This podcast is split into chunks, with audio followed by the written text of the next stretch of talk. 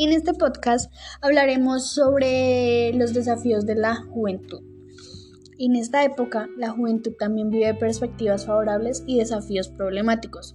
En comparación con las generaciones mayores, los jóvenes cuentan hoy con mayor educación que la época de los mayores están más familiarizados con las nuevas tecnologías de información y comunicación, han internalizado con mayor imagen de los valores de la autonomía y de los derechos humanos, son protagonistas de cambios culturales en tiempo de globalización y se adaptan más fácilmente a cambios en la organización del trabajo.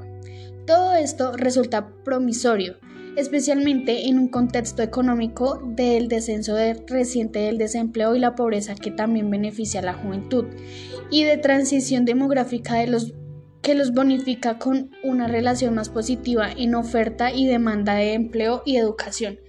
Pero también hay desafíos problemáticos.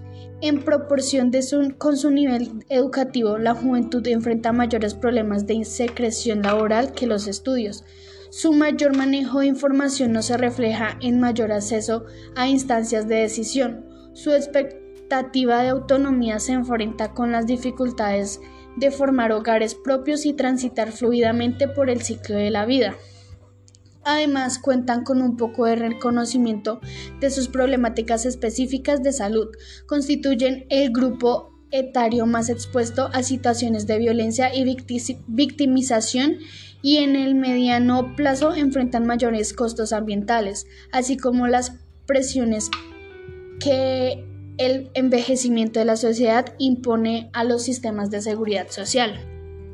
Los desafíos, claro está, no son pocos. Se trata de que las personas jóvenes pueden ser sujetos y beneficiarios efectivos del desarrollo. Esto es que construyan sus propios proyectos de vida en marco de sociedad, que los impliquen en sus oportunidades, los protejan en las vulnerabilidades y al mismo tiempo les permitan participar en la construcción de nosotros en un futuro.